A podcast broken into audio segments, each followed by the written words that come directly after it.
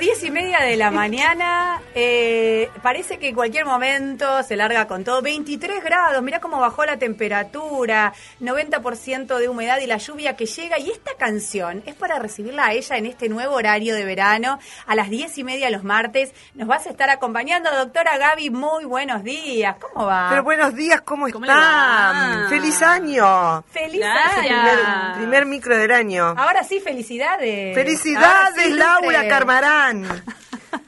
Felicidades, doctora. Bueno, ¿Qué pasa con el retorno, doctora? No, me parece ¿Subo? que lo tengo bajo. Siempre que... Ahora resulta que bajo. Sí. Siempre se queja de que Siempre está me loco, quejo. ¿no? Tengo los oídos muy sensibles. Ahí está bien, Doc. Ahí. Ahí le gusta. Sí, ahí está bien, ahí vamos bien. Bueno. ¿Cómo le va, chicos? Porque no sé por qué me reciben con esa canción. No, yo tampoco. No, Pensé no que usted la había elegido. No, yo- Usted lo- la vi cuchicheando ahí con el Sí, operador. cuchicheo, sí. Antes de salir al No. aire pensé que estaba eligiendo su música, sus canciones. No, porque yo di, no, a veces, yo lo dejo al libre albedrío de Mauro, pero a veces le tiro algo, ¿no? Pasa que mm, hoy llueve, aunque Sí. ustedes piensan que no está No, lloviendo No afuera. he visto el agua caer aún. Bueno, sí, Lucre, pero hay, vos hay también gotas. Muy despacito, ¿no? Bueno, llueve a comparación como veníamos. No, sí. sí. Bueno, la cuestión es que cuando llueve, ya lo he Ajá. comentado otras veces acá, eh, es como que yo vengo así como porque quiero, como que no tendría la obligación de hacer nada, es mi sentimiento. Un día lo Ah, comenté, no es sé si O sea, la lluvia la exime de responsabilidad. de todo tipo de responsabilidad, entonces soy feliz porque me siento libre. Hago las mismas cosas, trabajo, todo. Entonces, ahí en escuchen. Entre ríos, el buen gaucho se sosiega, deja el trabajo y al rancho Me encanta. como el peludo a su cueva. Bueno, nos, tom- nos vamos entonces. Nos vamos. ¿Tenés un poquito más? Nos vamos. Nos vamos. Hace rato. lo está esperando ¿Quién? con sabrosas La tortas fritas. Ah, no, eso. Es muy machirulo ya. Con Sí. guitarra y una linda chamarrita. Ah, sí. Pero igual es lindo. Es lindo, me encanta. Es hermoso, yo siempre me acuerdo. Me parece que tiene que ser el nuevo tema de, de Tarea. Cuando llueve. Cuando llueve, cuando hace calor también. Le buscamos la vuelta. Encontré la chamarrita, chamarrita de entre ríos. Párame la música. Me encantó, bueno. Doctora. Ah, soy musicalizador ahora. Pero me encantó.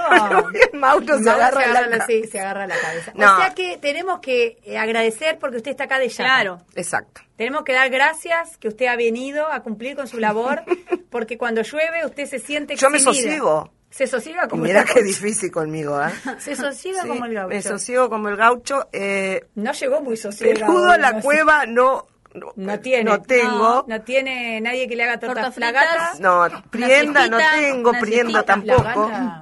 yo le. No, pero tengo otra, la Ah, gata del universo paralelo, por Dios, que vino cuando falleció la otra. Bueno, eh, listo. Yo soy una persona seria, una profesional. Igual me gusta. Algún día la vamos a conocer en esa faceta. No, algún- al principio se acuerdan que estaba re seria y bla, bla, Sí. bla, bla, bla, todo corriendo, ¿no?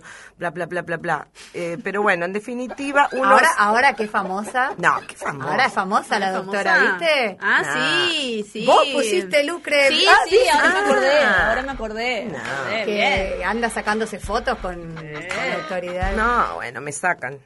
¡Hala! No, chicas, no. El ¿Usted no dio autorización para Ah, esa sí, publicación? sí, como no, Sí, por como supuesto, no. si estamos trabajando lo que se puede de los aspectos ambientales. Estoy asesorando a la Secretaría de Desarrollo Urbano, como a veces lo he comentado, y estoy Llevan un tratando, balance de año. sí, tratando de abordar otras cuestiones que tengan que ver con el ambiente y que tengan que ver con el- la Secretaría, que es lo que corresponde a todas obras públicas, privadas, servicios públicos, que es lo que tiene Mireya López Berni, la arquitecta.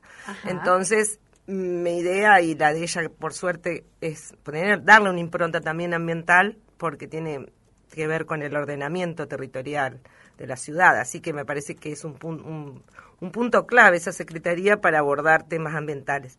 Porque se acuerdan que siempre digo que todo es transversal, o sea, no es solamente que hay que tener una cartera ambiental, No, no, no, está en un- claro. sino que en otros, en otras dependencias también se debe abordar desde una perspectiva ambiental. Es, se va de a poco, es un caminito lento pero seguro y, e indispensable. Así que por eso. por Bueno, eso y, Bueno. y, mm, yo me quiero meter de lleno en el tema de hoy porque estoy expectante desde ayer escucharla, Doc, porque se armó un revuelo. Ah, sí. Ah, ¿viste? ¿Vieron? Se armó un revuelo que eh, me encanta que, que podamos estar hablando de estos temas porque resulta que entre gallos y medianoche, un 31, ahí al filo del fin de año, el Ministerio de Ambiente de la Nación permitió la exploración de petróleo en la cuenca argentina norte.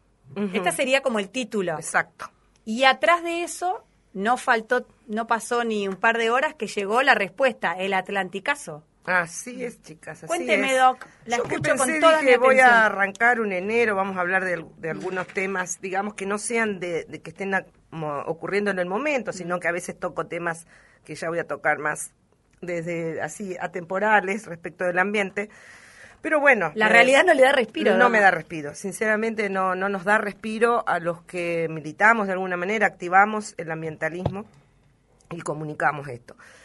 En, efectivamente, el 30 de diciembre fue el último día hábil del año que salió una resolución, que la resolución, en realidad, la de Cabandier, el ministro de Ambiente, es una resolución que da por culminado el proceso de, de evaluación ambiental, de impacto ambiental, y que le da como la autorización. O sea, después, luego vinieron decretos de presidente y de la Secretaría de Energía, que es quien, es- quien da estas licencias para la exploración sísmica, que ahora vamos a explicar qué es. ¿Qué significa, no? Exactamente.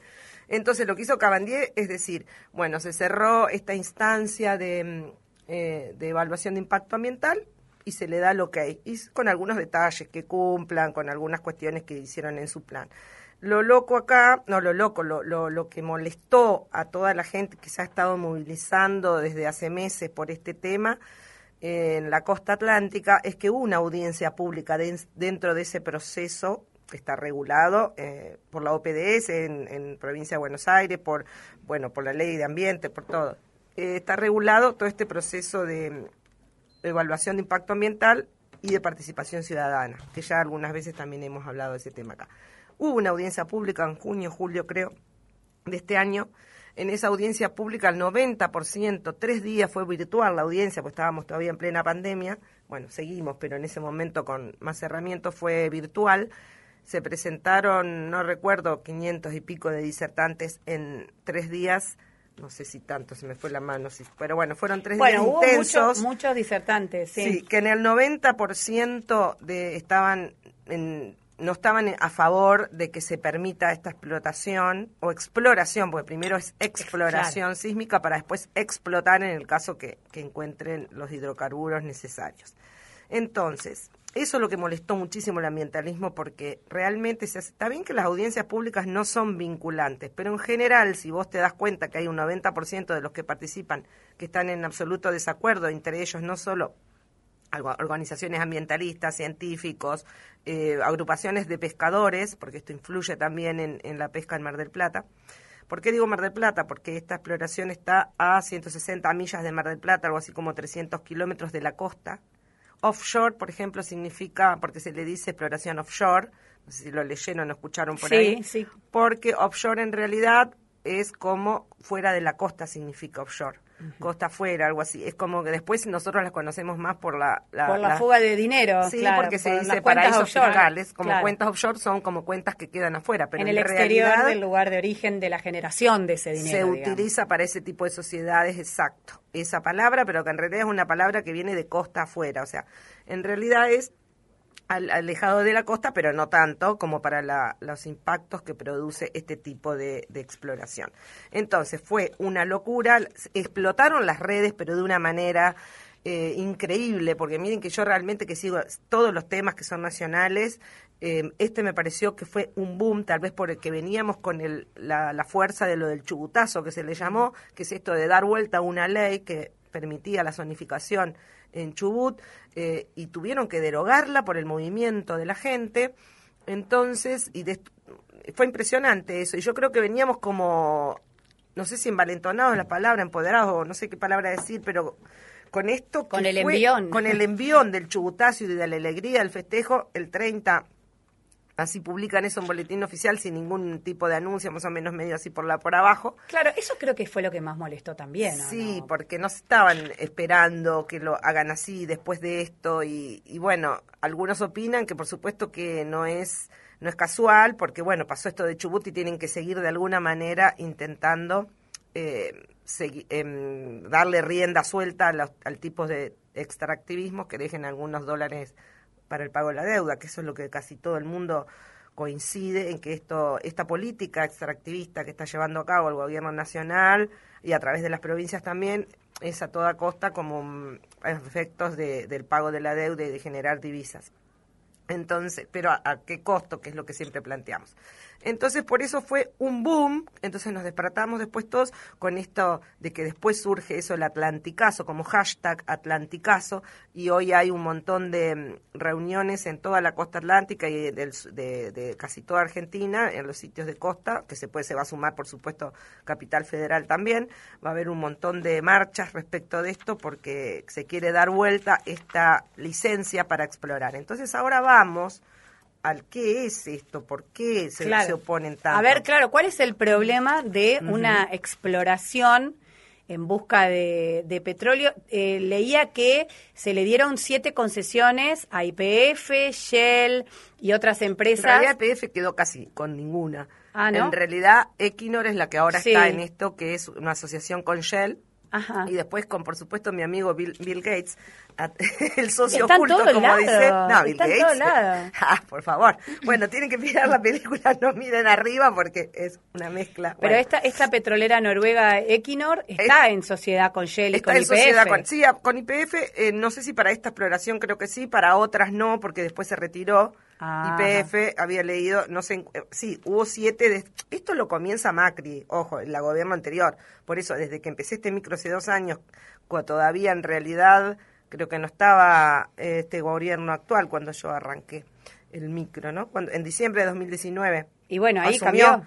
Por Ahí eso, cambió. y yo empecé en octubre, por eso todavía Ah, estábamos ok, con el- ok, claro. siempre me acuerdo que dije desde el primer día que vine acá, es como que los temas ambientales, estos temas, no le llamaba todavía extractivismo porque recién arrancábamos con algún vocabulario básico acá, pero sí decía que no había grieta en estos temas del ambiente. Y no la hay respecto de los extractivismos entre, entre la- el oficialismo y la oposición, o sea que respecto a eso gane quien gane, sí seguramente en las cuestiones sociales, como ya sabemos, y en, la, en, en, la- en, lo dere- en los derechos, eh, en el avance de, de- de más derechos, en la conquista, perdón, de derechos, seguramente sí hay mucha diferencia en un montón de aspectos, pero eso no quiero decir que todo es lo mismo. En estos aspectos de extractivismo y de política respecto del ambiente, en eso digo que no hay diferencia. Y muchos comparan, dicen, el rabino Berman se disfrazó, había un meme que, o algo así de, de planta una vez, Sí. y, y a, y a Cabandier le dicen el hombre invisible. Entonces, digamos, dentro del ambientalismo, ¿no? Entonces, digo, no, no, no ven ni siquiera muchas diferencias entre uno y otro, o sea, por ahí tiene alguna más presencia en alguna cosa de parques nacionales o alguna cosa así. Pero bueno, volviendo a la extracción sísmica offshore.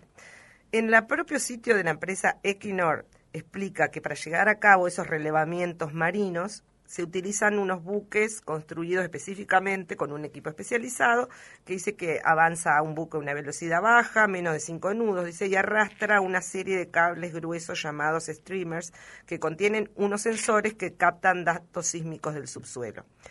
Eh, la matriz de estos streamers puede abarcar hasta 2 kilómetros de ancho y 10 de longitud, explica en esto la petrolera, ¿no? Pero a ver, hasta ahí vamos, vamos dentro de todo. Un, Sí. un buque que va arrastrando unos sensores. Pero para recopilar los datos sísmicos se lanzan ráfagas de aire comprimidos de una fuente de sonido hacia el agua y al fondo marino cada 5 o 15 segundos. Son explosiones de aire cada 5 a- o 15 segundos. Depende. Entonces, esa, que eso crea unas ondas sonoras de baja frecuencia que atraviesan el agua, el fondo marino y las capas de- del subsuelo, ¿no? Entonces, esas ondas se reflejan hasta la superficie después del mar, donde son registrados por los sensores. Entonces, hacen explosiones cada segundo en el mar que produ- producen ¿Qué producen? una barbari- una una mm, como mm, un desequilibrio en toda la, flau- la flora marina tremendo porque desde es, es como mm, desde el- bueno se pueden llegar a morir más que nada en los mamíferos em, que son muy sensibles como la cómo se llama las ballenas los delfines etcétera que son muy sensibles y se manejan con el sonido. Aparte Sí. que el sonido en el agua se expande como mucho más rápidamente, ¿no es cierto?, que en, el, que en la atmósfera, que en el aire. Entonces esto le puede directamente a todos los animales que están cerca, eh, es como que, mm, bueno, pueden tener problemas auditivos de, mm, de pérdida de, mm, de, no me sale la palabra ahora, como de espacio, de dónde están, eh, se pueden llegar a morir, o sea, se pueden ir y se van, migran, entonces lo- los pesqueros, la gente que pesca ahí en esa zona, que es una, una zona de pesca importante en Mar del Plata, está también, y estuvo en la audiencia recursos. pública, claro, porque ya hubo una exploración sísmica eh, hace unos años en el Golfo San Jorge, creo que era, que dejó a los pescadores como un año y medio con una mínima, una merma impresionante en la pesca. Entonces, eso aparte de que te ¿Y destruye la sale- biodiversidad. ¿Esto no sale en el estudio de impacto ambiental que aprobó el gobierno? Y eh, sí, lo que pasa es que ellos dicen ¿Qué que dicen? en realidad Claro. eh, lo que dice lo que dicen los ambientalistas es que Cabandier solamente acepta esto, no con todo lo que se dijo en la audiencia, sino con solamente lo que dice en la parte interesada que es Equinor. Entonces ellos ellos dicen en realidad que se van a fijar que no haya animales, que van a tratar de ir largando de a poquito como para que se espanten los animales, que bueno, no- cosas así como un poco mm, como no sé, que no las podés controlar, que no las Incomprobable, podés- claro. Incomprobable. Incomprobable, Incomprobable. claro. No, eh, porque ellos supuestamente, ay, perdón, hacen algo como, bueno, van a decir que lo van a hacer sostenible, siempre esto que hablamos del greenwashing, que como que este tipo de prácticas sostenibles es imposible. Dicen algunos eh, del campaña, hay una, bueno, una coordinadora de la campaña de Greenpeace dice que no hay manera de llevar a cabo la exploración y explotación petrolera offshore sin que genere impactos irreversibles para los ecosistemas marinos, su di- biodiversidad, las costas, las playas y los principales medios de vida de las comunidades costeras. Eso sostiene la coordinadora de Greenpeace. O sea, como que no se le puede dar un poco la vuelta y decir, bueno, no, pero lo vamos a hacer bajo protocolos. O esto de los protocolos es lo mismo que se habla de- de respecto de los agrotóxicos y las buenas prácticas en su aplicación. Es como una mentira, un engaño total. Entonces, como que por más que le pongas buenas prácticas, estás envenenando. Y por más que acá te fijes si hay dos o tres animalitos, es imposible que vos puedas hacer una exploración tirando esos bombazos y que no eh, destruyas la biodiversidad. Te voy a hacer una pregunta que por demás mm, me anticipo puede llegar a ser eh, boba u obvia, pero desconozco la respuesta y la voy a preguntar. ¿Hay eh, hoy en día eh, empresas que hagan extracción de petróleo en el mar argentino? Sí, sí. Ya hay. Sí hay, por supuesto que sí. Lo que no Con lo cual- es que se sigan avanzando en Claro, esto. esto lo Y que... enfrente a las costas de Mar del Plata, con lo que eso significa. ¿Esa es la novedad? Esa es O sea, la ¿Hasta novedad. ahora de dónde se saca el petróleo en el mar argentino? ¿En qué Eh, zona? de- más, más en, el, sur, sí, claro, exacto. donde está la zona petrolera de Comodoro Pero Rivadavia. ya están hace años, no son Claro, nuevas no son concesiones. nuevas, claro. Entonces, lo que no se lo que no se quiere es que en realidad, y a esto sí marca también la conciencia que empieza a haber en las poblaciones aledañas a los sitios o a los territorios que vienen siendo entregados a los extranjeros, porque esa es la realidad también. Porque yo que pensaba hoy a la mañana cuando iba a hablar de esto, me parece que uno se opone a absolutamente todo, entonces después te dicen los Palermo Rúcula, como le llaman, o el ambientalismo bobo, o el que ver desarrollo versus ambiente, como que entonces te dicen, no, mejor hagamos buenas prácticas o tengamos protocolos y sigamos desarrollando. Esa no es la idea. Si decimos hidrógeno verde, como alguna vez por arriba lo tratamos, que es un tipo de energía limpia, por supuesto que más limpia que todo esto, también a veces había oposiciones, pero las oposiciones sobre el hidrógeno verde no eran oposiciones por el tipo de energía limpia, eso es lo que quiero aclarar.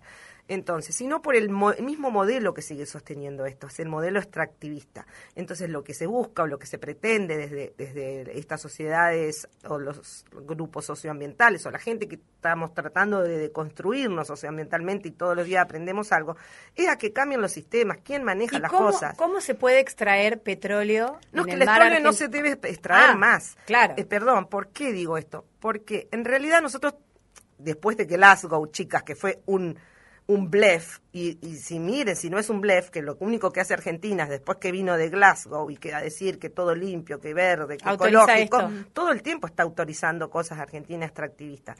Entonces, cuando se supone que vos para el 2030 tenés que descarbonizarte, que es todos los medios de combustibles fósiles, como es el petróleo, el carbón, etcétera, vos tenés que ir eliminándolo porque no damos más, porque el planeta no da más.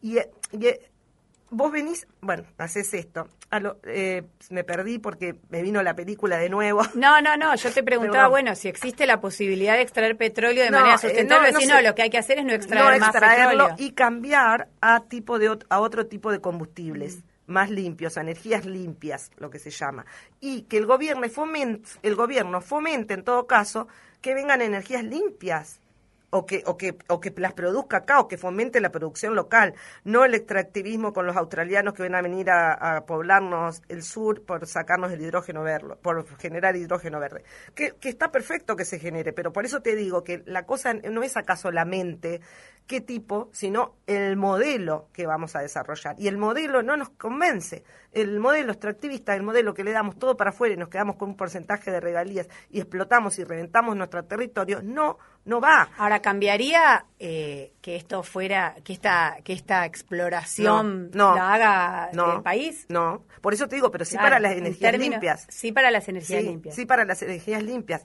y como para también la agroecología y como para un montón de cosas que, que hace que, que se pueda mejorar el sistema de producción y de consumo que tenemos, que es tremendo. Eh, Porque se genera esta cuestión que también Sí. me acuerdo la hablamos Sí. con respecto a la minería con vos y también hablábamos aquí en el programa con una diputada de la legislatura chubutense. Y, y el planteo es, ¿es una cuestión de eh, legitimidad social que está faltando con, en este caso como podría llegar a ser en el caso de la minería que también se planteó o es una cuestión 100% ambiental? es científica, primero. Vos decís esta cuestión del petróleo, de la minería. Eh, eh, digamos, en este caso, porque digo, efectivamente en el país hacen falta dólares, eso está claro. Hace falta generar puestos de trabajo. ¿Cómo hacemos? Yo que- tengo que ponerme sí. en abogada del diablo. No, pero me encanta, me encanta. Lo que pasa ¿Cómo es que- hacemos si- ¿Cómo? Si, no podemos hacer nada? No podemos hacer sí, minería, no sí. podemos hacer extractivismo, no podemos, eh, no podemos criar chancho, no podemos. ¿Qué podemos hacer, Doc? Ay, qué, qué diablo que me salió esta abogada. No, bueno. Escucha, no es verdad. Lo que decís Pero es cierto no, que se Y en- ese sentido también las declaraciones de Bordet de los últimos días, hablando Con de la- las con- papeleras. Bondia no contamina, dijo Bondia no Bordet. contamina. Bueno, bueno. Pero eh, podría ser para el martes que viene Digo, porque pero da para un micro digo entero eso. dijo también, Sí, exactamente. Bueno, no es que no se pueda hacer nada. Eh, Lo que pasa es que tenía la respuesta ahí y me se me fue. Pero Ah, bueno. no, no, no, no, no, Perdón. no, no, no, porque me quedé, porque me- mi cabeza me hace boom con muchas cosas a la vez. Digo, yo te decía, no se puede minería, no se puede sí. petróleo, no se puede No. los chanchos, no se puede la No, es papelera que- que... agrega lucre. Eh, ¿Qué Bueno, el tema es que en ese, en ese chicos, en este modelo en el que ustedes están diciendo, estamos desde hace años. ¿Se generó empleo? ¿Se generó guita? No, no, No. se genera. Las mineras se primera. llevan todo. Las mineras se llevan todo, las regalías no dejan nada. El petróleo a veces deja un poco más de regalía que la, Sí, que la en minería, pero to- petroleras viven bien. ¿Eh? Hasta ahí. En las zonas petroleras, Bueno. digo, viven bien y hasta ahí. Bueno, sí, bueno. Ah, está bien. pero solamente la- los de- sí, no al claro, país. No, claro, no, ni al país, ni tampoco a la provincia, ni tampoco, o sea, bueno, no deja mucho para la en relación de lo que se lleva. Ah, Este, bueno. a, a lo que eso es lo que voy, son las regalías son mínimas. Y la y lo cómo dejan los territorios, que es el tema. Lo que pasa nosotros ahora estamos lejos y no lo vemos. Vos ibas al sur y todo, bueno, hay que ir a ver. Ahora se produjo un, un derrame importante. Sí. Bueno, eh, pero al margen. Entonces, este sistema ya existe, o sea, no es que nosotros estamos diciendo, no hagamos una cosa que nunca la hicimos, es una cosa que ya la venimos haciendo, que no dio más puesto de trabajo, que no sacó a la gente de la pobreza ni nada. Lo único que haríamos es pagar una deuda externa que la generó Mauricio Macri, que nadie, se explica dónde fue, ni él, la plata, que es lo, que sigo viniendo, lo que sigo... Lo que sigo diciendo, o sea, creo que hay que replantearse otras cosas. Bueno, por otro lado, que genera puesto de trabajo, por ahí alrededor dos o tres, o estos unos puestos muy especializados. Que deja a las comunidades alrededor vaciadas, sí, porque revienta los territorios, o en este caso la pesca, que en Mar del Plata se vive muchísimo de la pesca, se embarcan Sí. la gente, un montón, dejaría también devastado el, el- ese tipo de, me- como es de producción local, que a algunos no le gusta que se produzca con animales, pero es una producción local la pesca en Mar del Plata.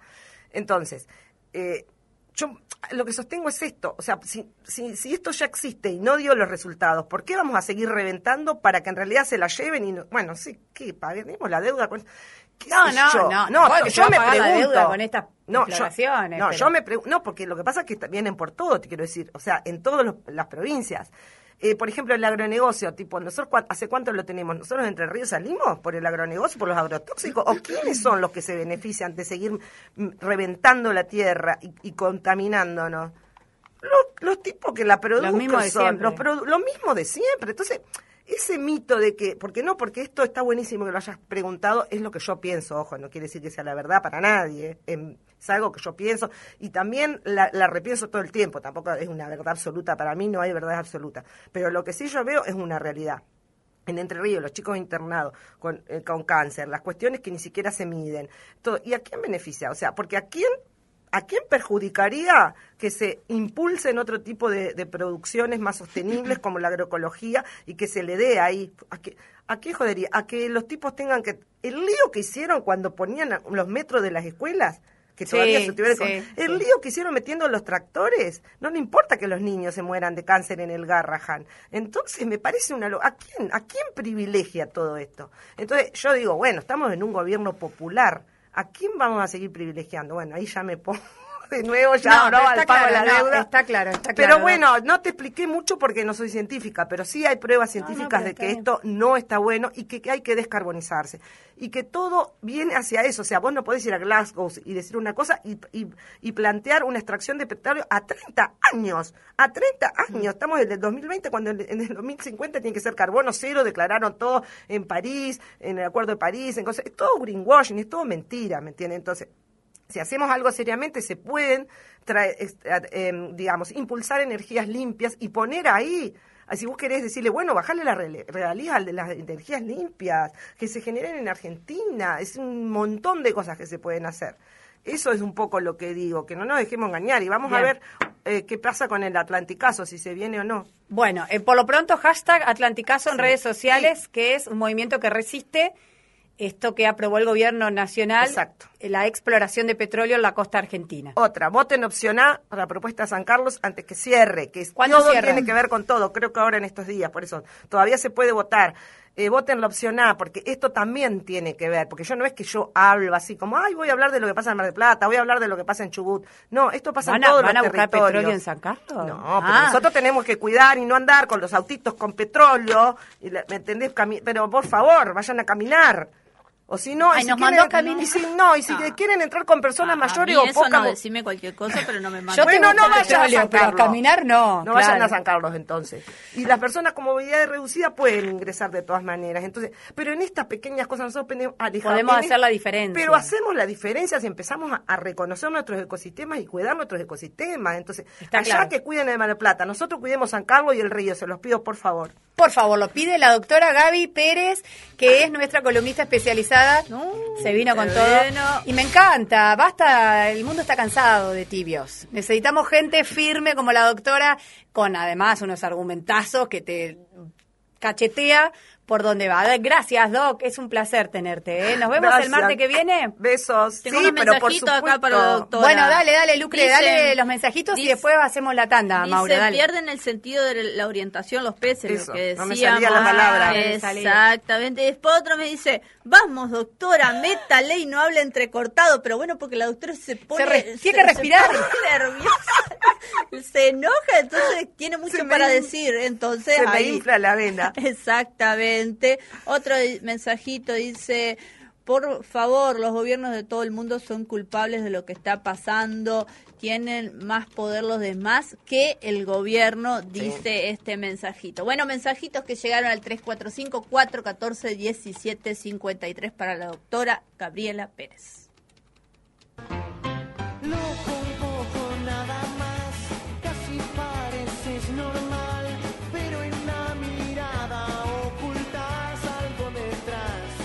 Sumate y participa en las mañanas